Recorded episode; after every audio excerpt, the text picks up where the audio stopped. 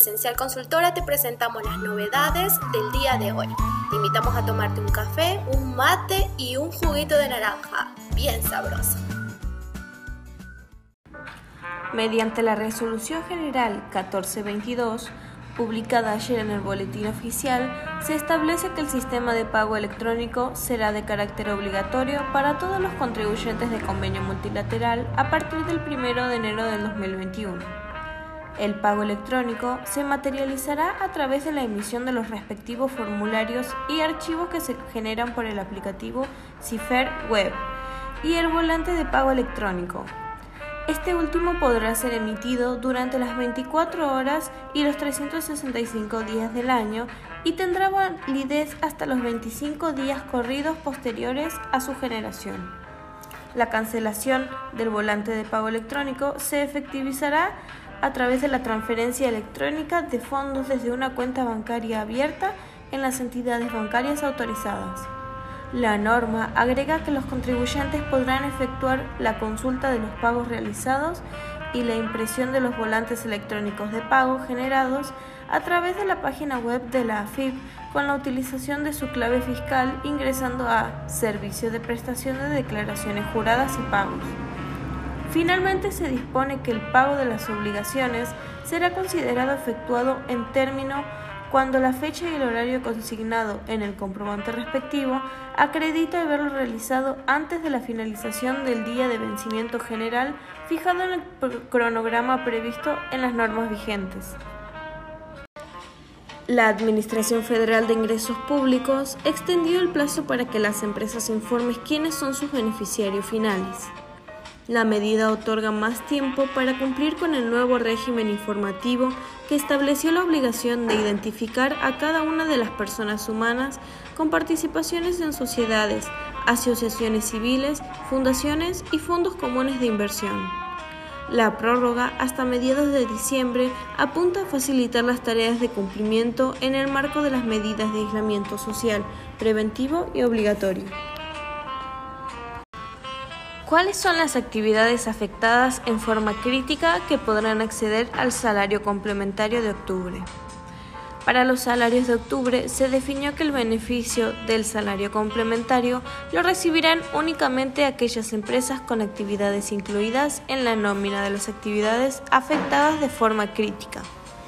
El programa ATP brinda una asignación compensatoria al salario que será abonado por la para todos los trabajadores en relación de dependencia de empresas del sector privado que cumplan con los requisitos para contar con los beneficios. Es decir, que para obtener la ayuda del salario complementario en los sueldos devengados en octubre, se debe cumplir con los siguientes requisitos. Primero, desarrollar las actividades económicas afectadas en forma crítica y segundo, registrar una variación nominal de facturación interanual negativa. En ese sentido, a los efectos de determinar la variación nominal de facturación interanual requerida, se compararán los periodos septiembre del 2019 con septiembre del 2020, en tanto que en el caso de las empresas que iniciaron sus actividades entre el 1 de enero del 2019 y el 30 de noviembre del 2019, la comparación de la facturación del mes de septiembre del 2020 debería hacerse con el mes de diciembre del 2019. Por su parte, para determinar el monto del beneficio, resulta precedente tomar como referencia la remuneración devengada en el mes de septiembre del 2020. Desde que se habilitó a mediados de septiembre la adhesión a la ampliación de la moratoria, se generaron más de 230.000 planes. Hasta el momento, los contribuyentes que ingresaron al plan regularizaron deudas por un monto superior a los 200 mil millones en conceptos de obligaciones vencidas de carácter tributarias, aduanales y previsionales. En concreto, la ampliación de la moratoria extiende el universo de contribuyentes beneficiados, pero también contempla la posibilidad de regularizar deudas con la AFIP generadas durante la pandemia de COVID-19. Es por esto que permite la inclusión de obligaciones impositivas, previsionales y aduaneras vencidas hasta el 31 de julio. Transferencias 3.0 es el nombre del proyecto del Banco Central que aprobó hoy el directorio del organismo en su tradicional reunión semanal. El organismo que conduce Miguel Pese apunta a reemplazar los pagos en efectivo por medios de pagos virtuales, los cuales son baratos, instantáneos, interoperables, irreversibles y universalmente aceptados. Según lo aprobado hoy, la primera fase de transferencias 3.0 empezará a regir desde el 7 de diciembre. Estas medidas forman parte de nuestros objetivos de gestión que apuntan a encontrar modos de facilitarles los pagos a las personas y a los comercios la decisión de impulsar un sistema interoperable hace que las transferencias sean más baratas y que la gente encuentre métodos de pago más ágiles, explicó Miguel Ángel Pese, presidente del Banco Central. Desde el 1 de enero del 2020 se encuentra en plena vigencia una nueva tabla de facturación y cuotas de las distintas categorías del monotributo. El régimen simplificado tiene dos recategorizaciones, una en enero y la otra en julio de cada año.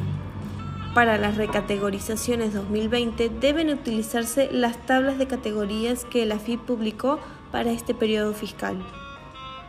Si el organismo recaudador detecta que el contribuyente que debía recategorizarse no lo hizo, hará el cambio de oficio y obligará a abonar los nuevos montos y serán sancionados con una multa del 50% del impuesto integrado y el componente previsional que les hubiera correspondido pagar.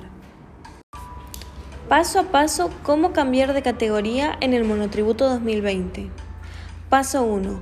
El contribuyente debe ingresar al sitio web afip.gov.ar o descargarse en su teléfono móvil la app Mi Monotributo. Paso 2. Ingresar su quit y clave fiscal.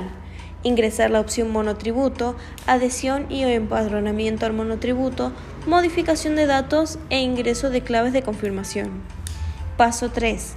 Se, se visualizarán los datos que AFIP tiene de ese usuario a título informativo. Paso 4. Ingresar en la opción Recategorizarme. Paso 5. Luego pide que inserte el monto facturado los últimos 12 meses. Es importante que coloquen la suma de las facturas realizadas independientemente de lo percibido. Allí el sistema indicará si corresponde algún cambio de categoría o no.